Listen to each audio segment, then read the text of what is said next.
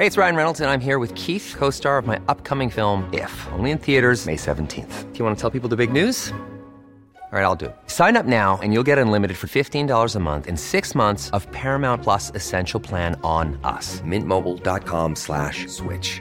Upfront payment of $45 equivalent to $15 per month. Unlimited over 40 gigabytes per month. Face lower speeds. Videos at 480p. Active Mint customers by 531.24 get six months of Paramount Plus Essential Plan. Auto renews after six months. Offer ends May 31st, 2024. Separate Paramount Plus registration required. Terms and conditions apply if rated PG. Heraldo Radio. La HCL se comparte, se ve y ahora también se escucha. El dedo en la llaga.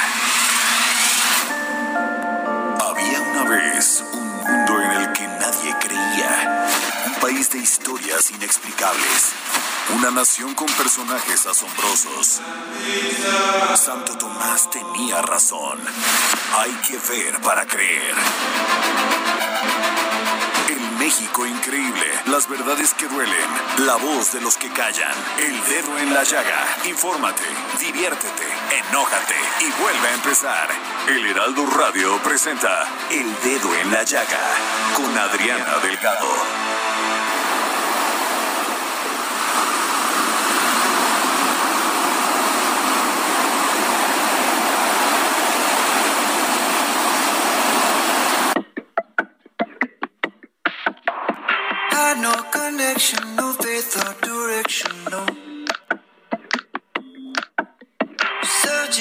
Searching for someone to save my soul.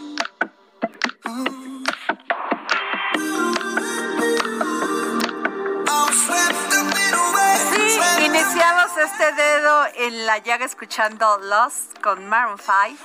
Y déjenme decirle que me estaba riendo al principio porque yo no empezaba la canción y ya estaba viendo feo a Jorge Sandoval y a Javi. Y me dice Jorge Sandoval, pues así empieza la canción.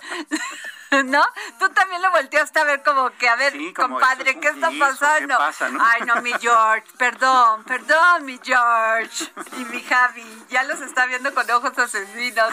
Pero bueno, así iniciamos este dedo en la llaga de este martes 13 de julio, 13 de julio.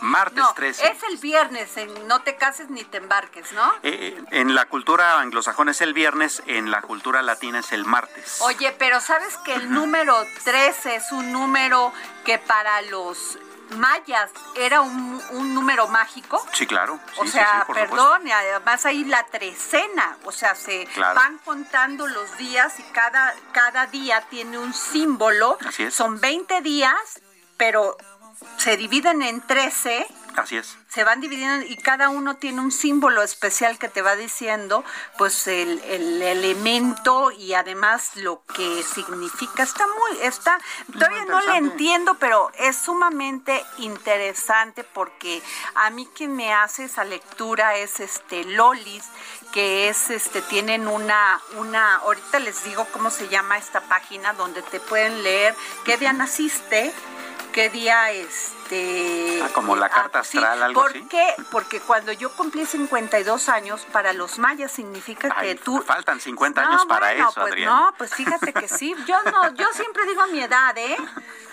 Neta, me veo más joven, pero pues es así. Claro. y, y a los 52 años tu vida termina para los mayas y, renaces después de los 52 años. Entonces me dio tanta, tanto interés conocer de qué se trataba que me estoy metiendo en esto para entenderle.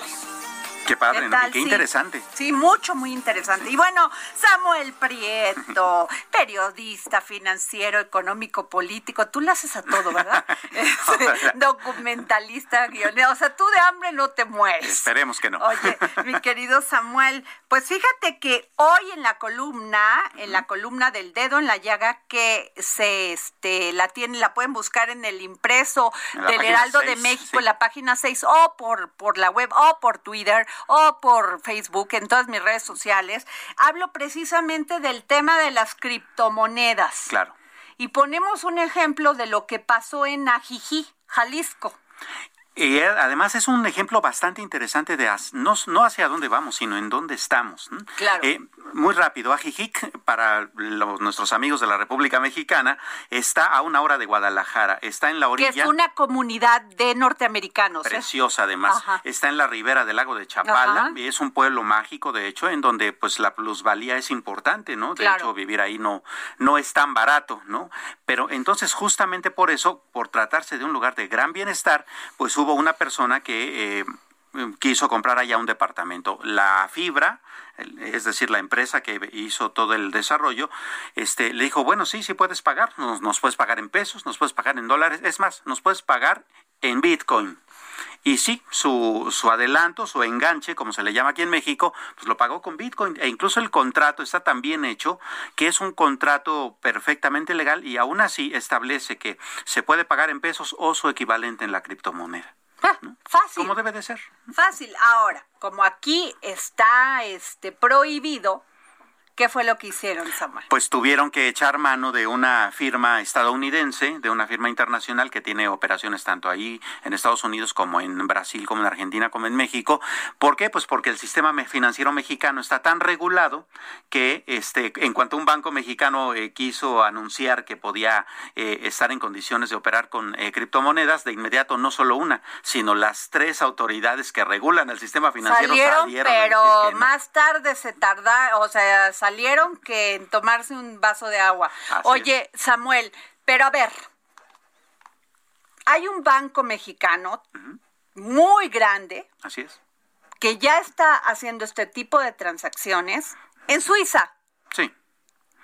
Tú me alegabas el otro día que yo te decía, ¿y quién nos dice que en esas transacciones, pues obviamente tienen un interés económico? Claro. ¿No? Una ganancia, si no, no lo harían. ¿Quién te dice que le dan vuelta ese dinero por todo el, el, sistema internacional, financiero internacional, y viene de retacha a México, se vuelve a ir? ¿Quién te dice que no lo hacen? Ah, no, nadie, ¿no? El gran problema y el atorón, que es justamente el gran problema que tenemos, es que esa vuelta de ese dinero o esa, esa rotación de dinero no puede darse pues como tendría que ser con, con el flujo, con, con Porque las autoridades no lo quieren. Así es. Porque prefieren este hacerse como las que no ven antes de legitimar algo que además ya es legítimo pues ya es legítimo, ya se está haciendo porque los mercados se regulan solos. Es oferta, demanda. Es más, el precio no lo debe de poner los gobiernos. los precios debe de estar entre el que, el que, el que oferta como el que demanda. Claro. Eh, exactamente así. Así de sencillo. Y hay algo que de repente no, no nos queda como muy claro y de repente eso nos mete mucho en el problema de la confusión. El dinero, ¿qué es? Pues al final del día el dinero es otra mercancía. Al igual que tu celular, que tus lentes, que un kilo de mangos.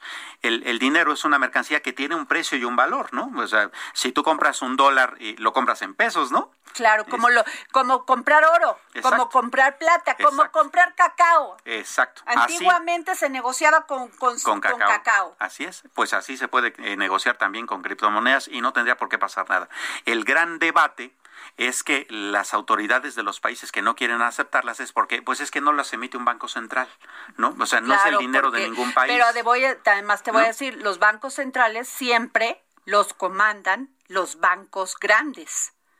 O sea, independientemente que sea autónomo. O sea, bueno.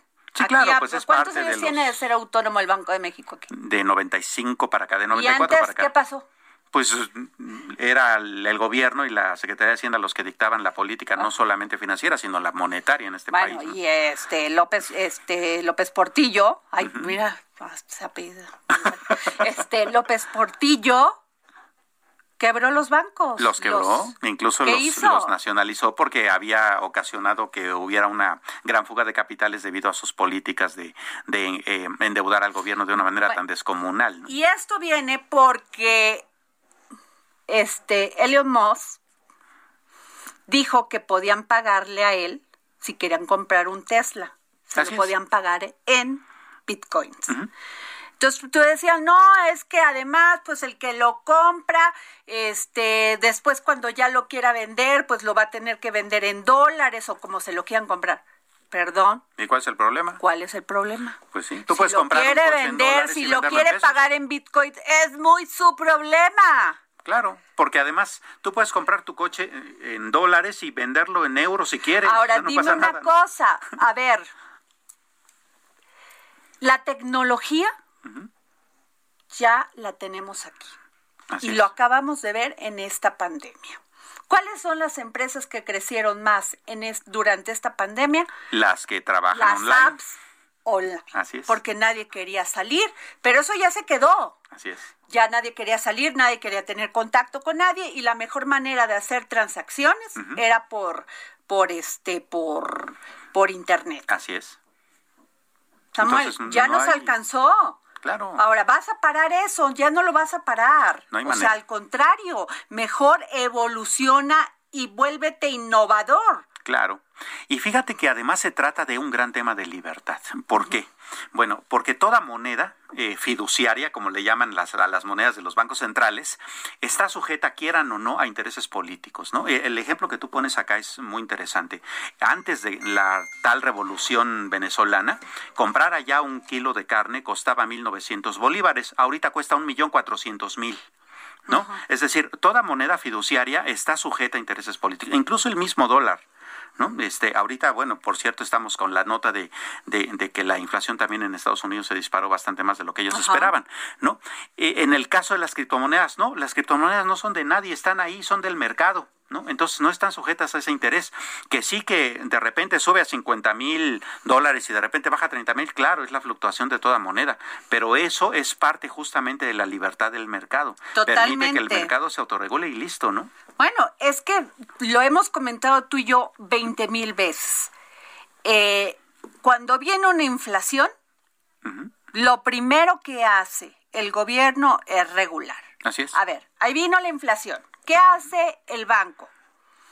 Pues, sube eh, las tasas, sube de, las interés tasas de interés y para que ya no para que ya no tengas para que no te den ganas de ir a, a pedir un crédito para que no te den ganas de ir a comprar Así ¿por es. qué?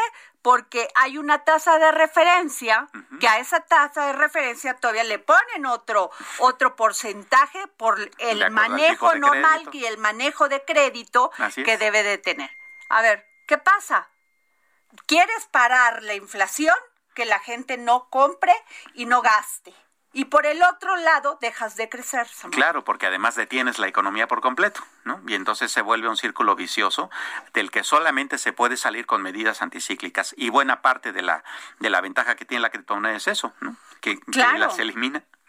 Claro, entonces eso es lo que no quieren, no quieren este que haya libertad y como te digo, finalmente el precio lo ponen quienes están inmiscuidos en ese acuerdo, Así es. el que oferta y el que demanda. Y listo. El- o sea, a ver, yo, tú vendes arroz, pues el precio lo fijamos tú y yo y no tiene por qué haber regulación. Claro. Yo no te lo voy a comprar, tampoco lo puedes encarecer porque si no me voy con el otro. Eso se llama oferta-demanda. Claro. Y así es el comercio. Claro, así tiene A que ver, ser. eh, ganan los que en estas también estas apps que se que, que crecieron muchísimo durante esta pandemia, la gente sabía si iba con una app para, para hacer el, el pedir el servicio, estos que van a restaurantes, o la otra, porque cuál era la que te daba más servicio. Finalmente se llama competencia. Claro, que es lo mejor que puede pasarle al, mundo, ¿no? La competencia, la innovación, la creatividad, la innovación. En lo, en lo profesional también, si no te preparas, no puedes aspirar a un puesto. Claro.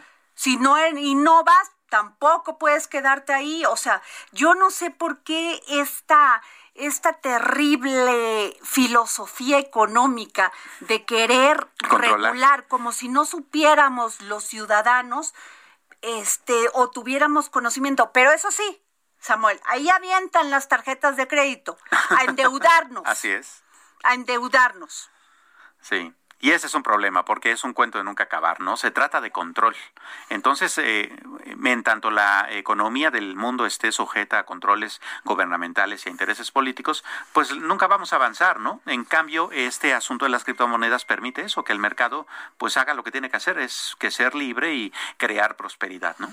Así es, Samuel. Pues bueno, este tema todavía este, vamos a platicar de otros temas económicos porque son muy interesantes. Este, pero fíjate que hay un tema, Samuel, así que el municipio de solidaridad. Sí, que es eh, lo que nosotros conocemos como Playa del Carmen. en ¿no? Quintana Roo. En la Ribera Maya, maravilloso, en Quintana Roo. Pues fíjate que Laura Beristain, quien es este candidata eh, presidenta de Solidaridad, está acusando al gobernador Carlos Joaquín González de intentar realizar en contra de Morena y de ella porque quiere apoderarse de estos municipios por intereses personales y económicos. Pero vamos con ella. Laura, ¿cómo está? ¿Qué tal? Mucho gusto, me da mucho gusto saludarlo, saludo a todo su auditorio. Este, igualmente, Laura, este, ¿cómo está el clima por allá? Pues está muy rico, aquí tenemos buen sol, estamos trabajando fuerte. Porque en, otra parte de este país estamos con lluvias todos los días, qué maravilla. Gracias Adriana y Samuel por abrirme los micrófonos no, al contrario. Radio. Laura, a ver, cuéntenos, ¿por qué, por qué, por qué dice usted que el gobernador Carlos Joaquín este, González está intentando meterse en esta elección? Mira, quiero aprovechar este espacio para informarle a tu auditorio lo que ocurre en Solidaridad Quintana Roo, por favor, en donde soy alcalde desde el 2018. Lo primero que deseo informarle a tu auditorio es la lucha que la sociedad del municipio de Solidaridad ha iniciado en contra del fraude electoral. El pasado 6 de junio, en la elección para presidente municipal, se violentaron los principios constitucionales de un proceso democrático. Se cometieron delitos electorales y penales por tratar de imponer a la candidata del gobernador. No vamos a permitir el fraude. Todos los delitos electorales están acreditados y presentados ante las autoridades jurisdiccionales competentes. Tenemos confianza en la justicia. Estamos seguros que el fallo nos favorecerá. En segundo tema, deseo informar a tu auditorio el hostigamiento que el gobernador Carlos Joaquín González ha ejercido hacia mi persona, mi familia y mis colaboradores, secretarias y secretarios del ayuntamiento desde 2018, cuando fui electa por primera vez presidenta municipal de Solidaridad y se ha incrementado en el contexto del actual proceso electoral. Tan solo el día de ayer drones no identificados sobrevolaron mi domicilio en diferentes momentos del día y personas no identificadas desde aproximadamente el primero de junio vigilan y me persiguen a mí y a mis hermanos que somos López Obradoristas políticos de Quintana Roo las 24 horas del día, por lo que ya acudimos a varias instancias, una ruta que nos marcó la Secretaría de Gobernación. Quiero también comentar que estos hechos son apenas un botón de muestra de lo que ha ocurrido por más de este mes y el mes pasado. Ya tenemos mes y medio. Detención autoritaria de colaboradores, simpatizantes de mi campaña y militantes de Morena previo a la elección sin causa justificada. Utilización de las instituciones del Estado para iniciar procesos administrativos y penales en contra de servidores públicos del municipio, teléfonos intervenidos y vigilancia a las 24 horas de mi persona, mis secretarias, mis secretarios, mis familiares y todos los colaboradores del ayuntamiento. Lo más grave, allanamiento de mi domicilio por parte del gobernador que mandó al, al fiscal del estado, Oscar Montes de Oca, y que entraron a los 11 minutos del de junio encañonaron a mi hermana Luz María Beristain, ex senadora de la República, y a mi hermano Juan Carlos, dirigente de Morena en el municipio de Solidaridad. Fueron encañonados, amedrentados por elementos de la Fiscalía General del Estado y de la Policía Estatal. Qué raro que yo no tengo mando único porque decidí trabajar coordinada y durante el mes de junio hasta la fecha está la Policía Estatal metida en el municipio. Quiero expresar y decirlo fuerte, serena, optimista, pero clara. No tenemos miedo. Los actos de hostigamiento del gobernador lo único que hacen es fortalecer muestras muestras de miedo de él por las tropelías que ha hecho desde 2018 y a nosotros nos fortalece nuestras convicciones y nuestra certeza de que ganamos, de que hicimos lo correcto. Y él hizo una elección de Estado y una intromisión. Pero, Laura, es gravísimo esto que me dice que, se, que allanaron su casa. Allanaron mi domicilio. Es una persona digna de destituirlo y de que lo revisen y lo procesen, porque es muy delicado entrar a encañonar. Pasó todo lo que es las líneas del diálogo, de la política, de la ética, del civismo y de lo que pudiera ser lo adecuado en los términos políticos. Es un hombre obsesivo, compulsivo, que está ya muy peligroso, por lo que yo le hago una solicitud de auxilio, un SOS al presidente de la República, a nuestro presidente López Obrador, a las secretarias y secretarios, hoy que somos gobierno, que pongan muy bien el ojo y el trabajo y nos protejan. El tercer tema que deseo hacer del conocimiento de tu auditorio es la gravísima violencia política de género de Carlos Joaquín González hacia mi persona, la ofensiva en mi contra, el fraude que pretende imponerse en solidaridad tiene como trasfondo la violencia política de género y la incapacidad de este personaje para comprender la pluralidad y la diversidad de nuestra sociedad. En este mes y medio, el movimiento social en contra del fraude en el municipio de Solidaridad ha desenmascarado al gobernador Carlos Joaquín González. Finalmente, quiero agradecerte a ti, al Heraldo, y decirles a todo el auditorio, a todo México, a todo Solidaridad, Laura Beristain Navarrete está de pie está optimista, confía en la federación, confía en el presidente López Obrador para que se revise el tema y se esclarezcan todos los hechos. Estamos con buen ánimo, más fortalecidos que antes y seguros que podremos limpiar la elección en solidaridad y el siguiente año desterrar el autoritarismo de nuestro Estado. Eh, eh, Laura, eh, estamos hablando con la presidenta de Solidaridad Quintana Roo de Playa del Carmen. Este, Laura Beristain, ¿qué le ha dicho? ¿Ha tenido usted manera de comunicarse con el presidente Andrés Manuel López Obrador y si también se ha comunicado con, ha tenido algún este manera de o el, el gobernador del estado Carlos Joaquín se ha comunicado con usted nada?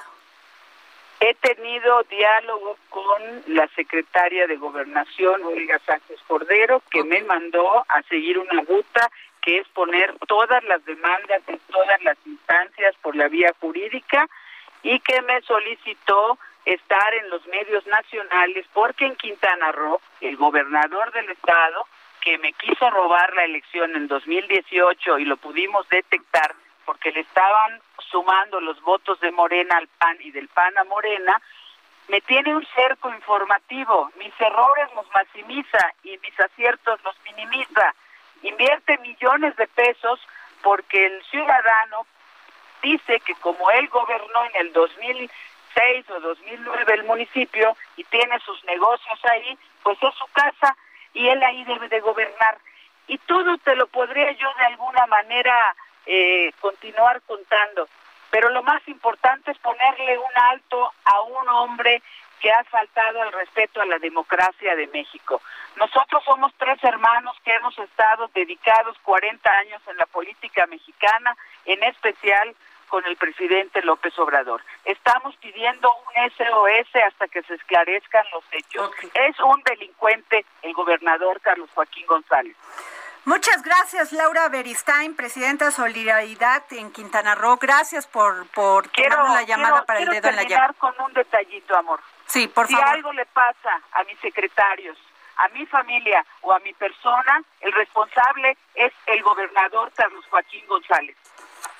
muchas gracias, Laura. Nos tenemos que ir a un corte. Muchas gracias por tomarnos la llamada.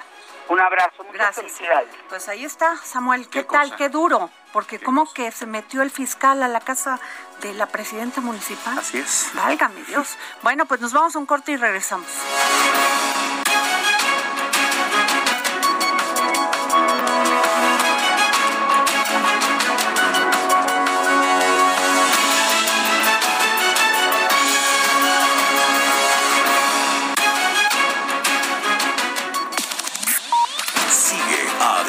En su cuenta de Twitter, arroba Adri Delgado Ruiz. Además, te invitamos a enviar tus opiniones y comentarios en texto o por mensaje de audio a través de WhatsApp al 55 2544 3334. Y si quieres escuchar El Dedo en la Llaga de El Heraldo Radio, en cualquier momento y donde quiera que te encuentres, descarga el podcast disponible en Spotify y iTunes. Heraldo Radio.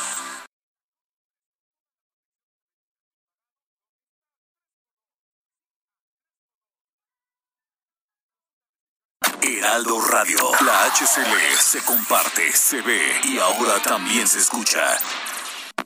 Sigue a Adriana Delgado en su cuenta de Twitter en arroba Adri Delgado Ruiz. Y envíanos tus comentarios vía WhatsApp al 55 25 44 33 34 o 55 25 02 21 04.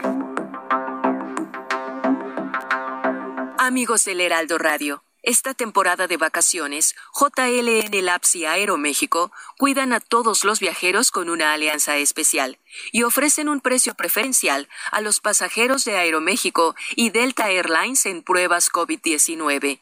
Pueden hacer su prueba PCR desde 1.699 pesos y la de antígenos desde 450 pesos. Resultados en menos de ocho horas. Agenden su cita a domicilio.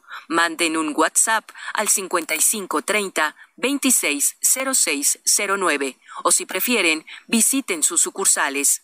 Para más detalles, consulten www.jlnlabs.com.mx diagonal aeroméxico-medio ESP. Continuamos.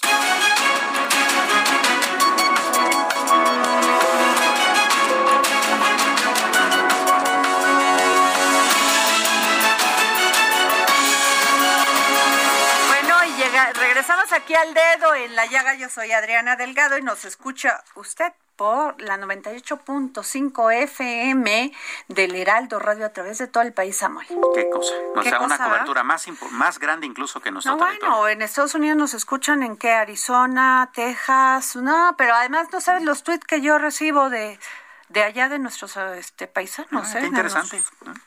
Oye, bueno, pero vamos a pasar a un tema muy interesante. Yo lo conozco desde el año 2000 en la campaña presidencial de Francisco Labastida. ¿Mm? Él, un joven brillante, parte del Comité Ejecutivo Nacional del PRI, y este idealista, con mucha, como dice Jorge Sandoval, muy amueblado ideológicamente, académicamente.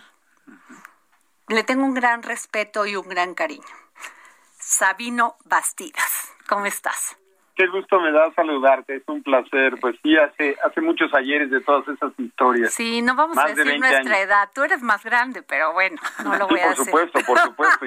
Y, teníamos cinco años, pero sí, aquellas aventuras fueron de hace más de 20 años. ¿Verdad? Qué gusto saludarte, Adriana. Es un placer estar en tu Gracias, espacio. Gracias, querido. Muchas felicidades y un saludo al auditorio. Gracias, Sabino. Sabino, Después de eso, de la derrota del PRI en el 2000, vino la candidatura de Madrazo, donde se hace un sándwich y no permiten que estos jóvenes que habían construido una carrera política pudieran ascender, acceder a puestos de elección popular ni de gobierno. Bueno, pues ya había perdido, ¿verdad? Ya estaba Fox en el poder. Este, y no hubo un relevo general, generacional en el PRI. Y de ahí, pues se ha venido en el de un lado a otro, hemos visto al PRI fluctuar entre, entre que ganan, entre que pierden y cada vez que hay una elección pierden más. Luego se compone con, con Enrique Peña y viene todo este desastre. Así es. Que permite, ¿no? Este, sembrar la 4T. ¿No? Los jóvenes, Sabino, pues se quedan atrás, no participan. Llega un joven al PRI, Alejandro Moreno, que además parece y se comporta como el más antiguo de los priistas, no solamente en su comportamiento político, sino ideológicamente, casi igual.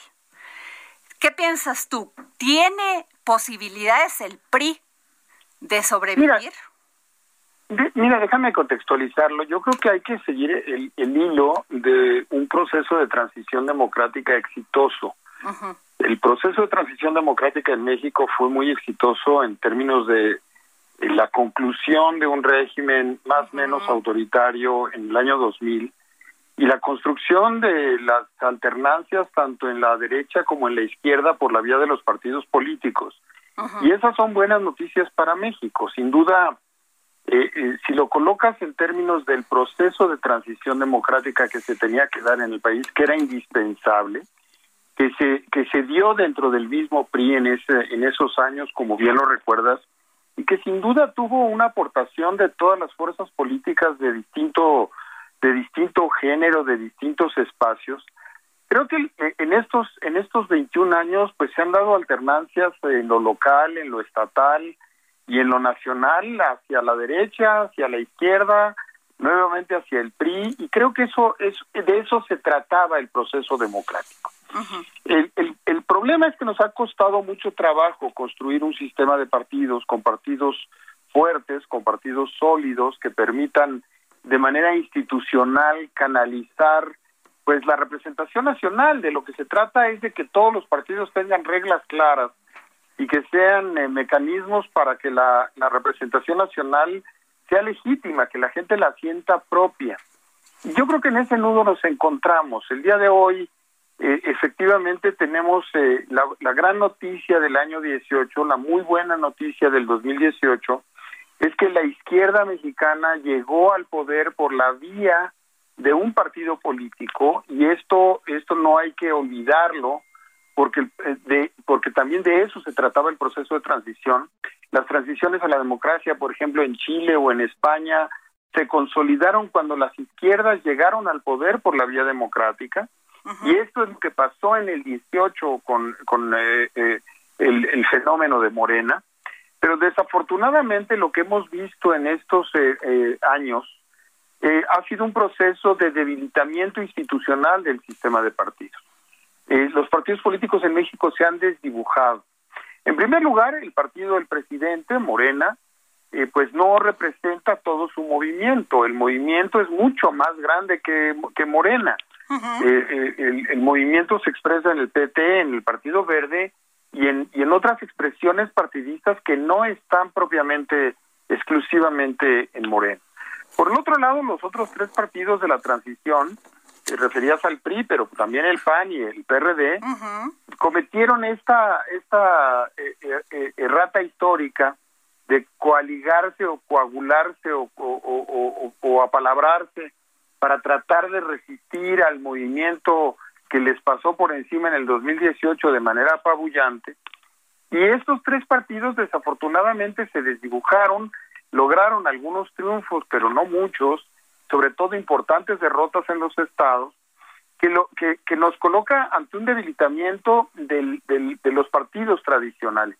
Y los otros partidos pues son satélites de, de López Obrador. Movimiento Ciudadano puede ser una buena opción eventualmente si, si lograra construir una oferta, pero ante lo que estamos, Adriana, creo, es ante un sistema de partidos que nos costó 30 años construir y que desafortunadamente no es competitivo, no es representativo para, para el año 2024.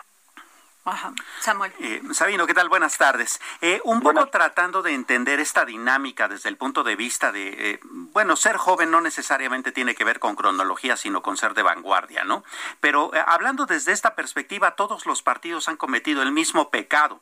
Es decir, cuando llegó el PAN primeramente a la primera magistratura del país, pues al final del día las figuras que encabezaron todo ese movimiento, pues no eran jóvenes, ¿no? Y a, a la fecha los jóvenes panistas, pues siguen sin brillar. Lo mismo le sucedió al PRI con su regreso. De hecho, hubo un gran problema y una decepción con los llamados gobernadores jóvenes priistas, que eran las estrellas promesa y que terminaron siendo una gran decepción. En este momento, en el partido que está en el poder, pues la edad promedio es bastante arriba de los 60 años, ¿no? Entonces, en ninguna de las propuestas hay como que gente de vanguardia en realidad. No es un problema de juventud, este, yo creo que es un problema de institucionalidad y es un problema de, reglas claras y es un problema de representación nacional. Mira, hay, hay algo que... Y de ideología. también. claro, hacia, allá voy. Ideología y de proyecto de nación. déjame ponerlo de esta manera. Eh, si tú ves la, la confianza de la sociedad en el INE, en el entonces IFE o en el Tribunal Electoral o en las instituciones electorales, o si le preguntas a la gente su confianza en el voto, Normalmente la respuesta de la sociedad es de altos eh, sesentas o bajos setentas. La gente en general confía mucho en la democracia y confía mucho en la, en la elección y en los votos. Pero cuando ves la confianza en la representación nacional, es decir, la confianza en los diputados, en los senadores, la confianza en los partidos políticos, la confianza se te desploma a un dígito. Eh, y esto es muy interesante porque el proceso sí sirve la democracia sí le gusta a la sociedad mexicana. Creo que hemos hecho una, eh, eh, una conciencia y una cultura de que queremos que sea democrática la solución de los problemas, pero, pero por el otro lado lo que está arrojando ese proceso no nos satisface y creo que eso está en el sistema de partidos, que volteamos a otro lado y estamos tratando de encontrar salvoconductos y puertas falsas en lugar de entrar de lleno a la necesidad de partidos políticos respetables con proyectos de largo plazo. El, el, debate político en México se ha empobrecido mucho eh, y, si, y si me apuras, los últimos 20 años de la transición ha ido en un proceso de degradación porque efectivamente se han desdibujado las ideologías de los partidos, se han desdibujado los proyectos y hay que ver qué es lo que llevó a López Obrador al poder.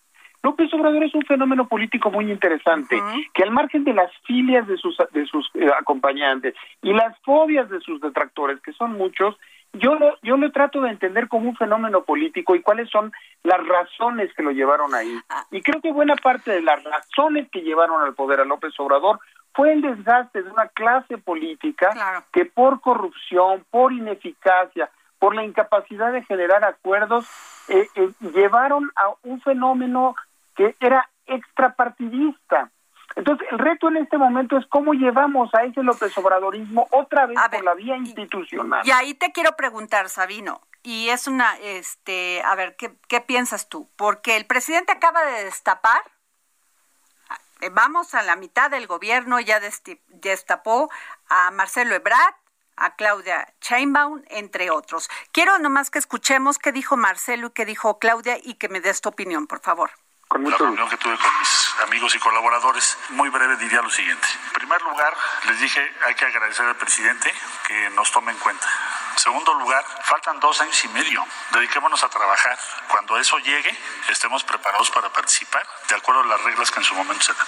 Pues está bien, así como muchos otros, como lo ha dicho el presidente, yo respeto mucho a, a Marcelo y a todos los compañeros y compañeras del gobierno de México que ha mencionado el presidente de la República y como lo he dicho en mi caso, pues estoy eh, dedicada a la ciudad.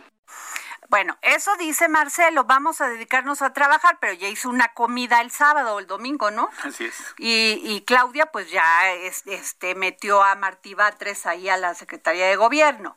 Entonces, eh, ¿no desgasta esto al presidente tan temprano. Eh, sí, tan temprano, o sea, dos años y medio de su gobierno, tres años casi, este va a desviar la atención de pues la jefa de gobierno, la este, alcaldesa de la Ciudad de México y al secretario de Relaciones Exteriores, entre otros más, ¿eh? que esos no pues han salido. ¿Tú qué piensas? Mira, yo creo que en, primer lugar el, presidente López Obrador es un es un fenómeno eh, que, que, tenemos que procesar en el sistema político mexicano porque estamos teniendo un presidente muy fuerte en términos del sistema presidencialista pero en un estado muy débil que no puede resolver los problemas que no tiene eh, eh, ni los recursos, ni que está atendiendo los problemas de salud, que no está resolviendo los problemas de seguridad. Y, esta es una paradoja muy importante de advertir. Y además López Obrador fue un fenómeno político anómalo que canalizó en su momento la candidatura a través de un partido político, pero que, insisto, su movimiento trasciende a, al partido Morena. Y López Obrador, López Obrador cometió un error muy importante desde mi punto de vista fue el primer error político de Andrés Manuel López Obrador en el quinto Congreso Nacional Extraordinario del 18 de agosto de 2018 con Morena. Porque en ese momento, cuando el partido estaba ganando, cuando el partido estaba teniendo un momento estelar, eh, eh, cometió varios errores. Uno de ellos fue no abrir al partido a una discusión de la izquierda, que era necesario precisar cuál era su agenda de izquierda, no abrió el partido a nueva militancia, que eso no lo hace nadie en ningún país del mundo, ningún partido cierra sus, sus puertas a no tener nuevos militantes y además fosilizó la candidatura a Jacob Polensky generándole un conflicto que apenas eh, eh, acaban de resolver o medio resolver eh, con la con la con la llegada de Delgado. Entonces, comete todos estos errores y eso se tradujo en no institucionalizar a Moreno. Entonces, Morena no tiene reglas claras para la sucesión presidencial, o si me lo permiten, tiene una sola regla clara, que es lo que diga López Obrador.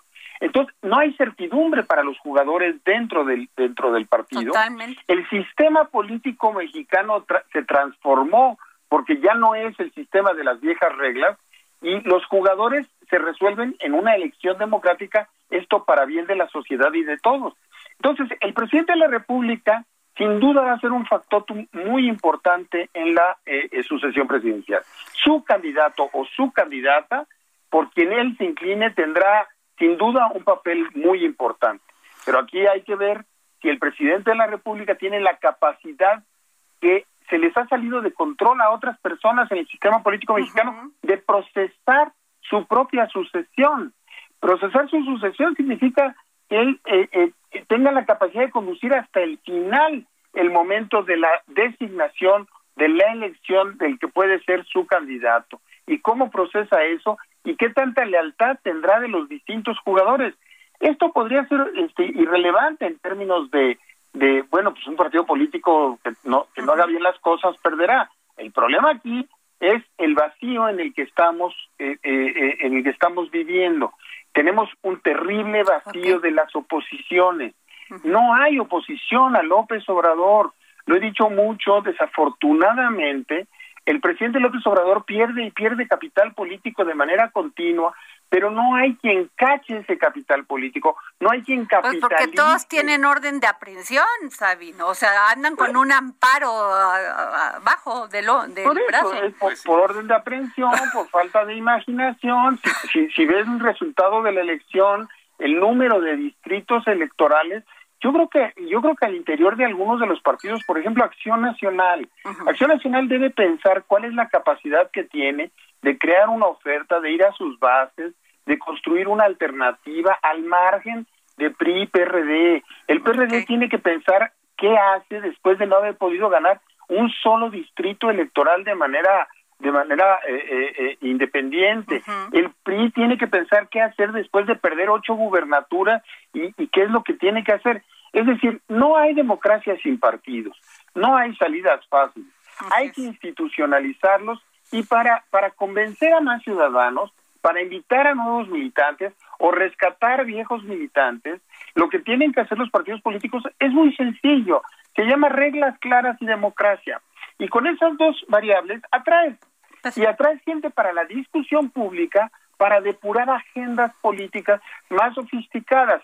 Llámale ideología, llámale simplemente programas de gobierno, pero este país debe trascender la idea solamente de estar discutiendo nombres para empezar a discutir realmente proyectos políticos. No podemos discutir cuál es la diferencia eh, programática para el país en términos de Marcelo, eh, de la señora Sheinbaum, de la, del señor Monreal, o cuál es la diferencia entre, entre Anaya o cualquier otro aspirante de la derecha. A ver, lo que pongo en la mesa es que necesitamos rescatar la conversación de ideas, necesitamos rescatar y discutir soluciones a problemas concretos, y esto no es de idealistas contra pragmáticos. Esto es de que sí hay ofertas distintas de país en las que sí tenemos que contrastar modelos diferentes. Pero si no estamos participando de esa conversación y solamente es un me cae bien contra me cae mal, pues evidentemente estamos empobreciendo, desde mi punto de vista, el debate público y político del país. Pues muchas gracias, Sabino Bastidas, analista político. Muchas gracias por tomarnos la llamada para el dedo en la llaga. Muy claro lo que dices, muy claro. Siempre un privilegio estar contigo, con tu auditorio. Un gusto estar contigo, mi querida Adriana. Gracias, querido Sabino. Bueno, y fíjense que hoy una columna muy interesante. Se empieza a descomponer América Latina y Estados Unidos. Se encuentra en el ojo del, del, huracán a la inestabilidad política en Nicaragua, Venezuela y Haití, aunado al creciente flujo migratorio proveniente de Centroamérica, se suma Cuba a la lista de las múltiples crisis que Estados Unidos enfrenta en la región. Lilia, ¿cómo estás, Lilia Bet?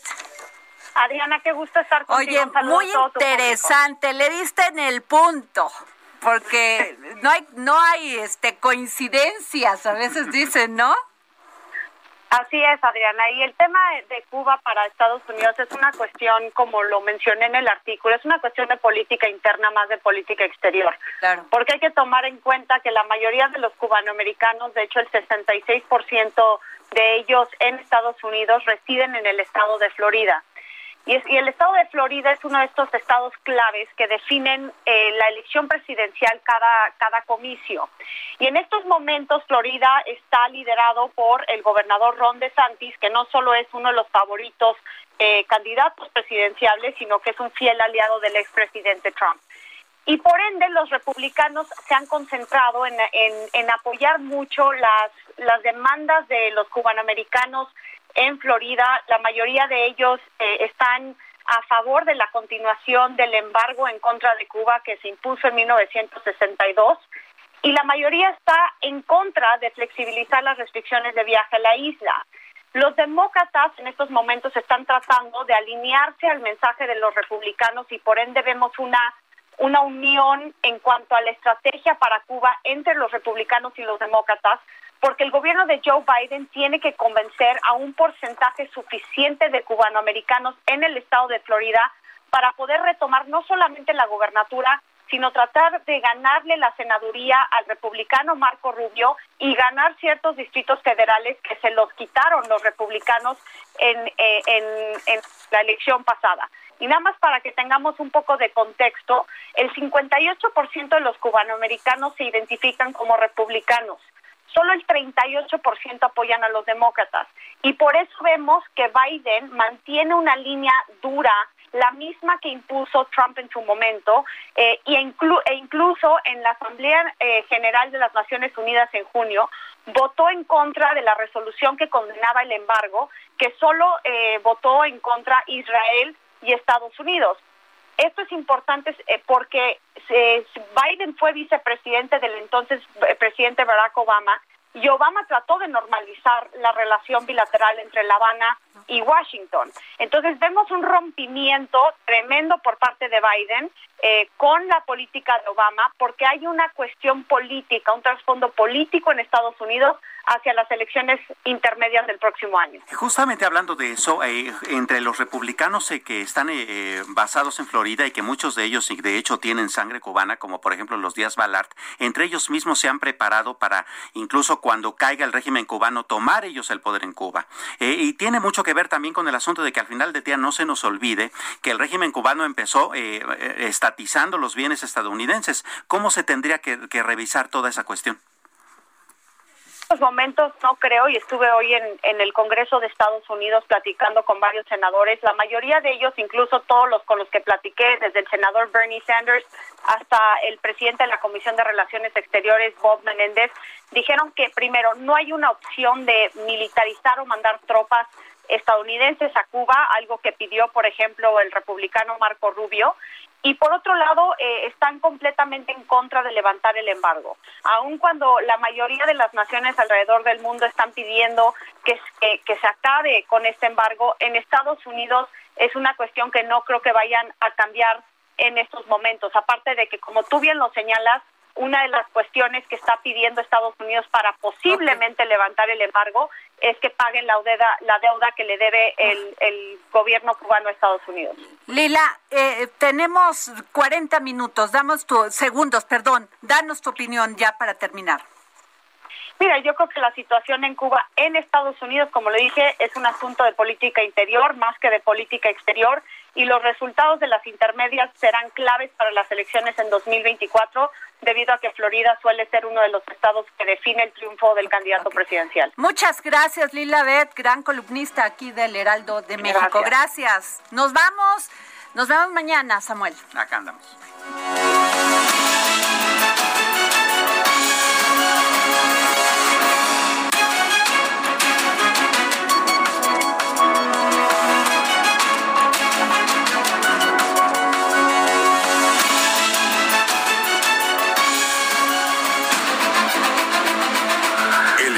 Radio presentó El Dedo en la Llaga con Adriana Delgado. Heraldo Radio, la HCL se comparte, se ve y ahora también se escucha.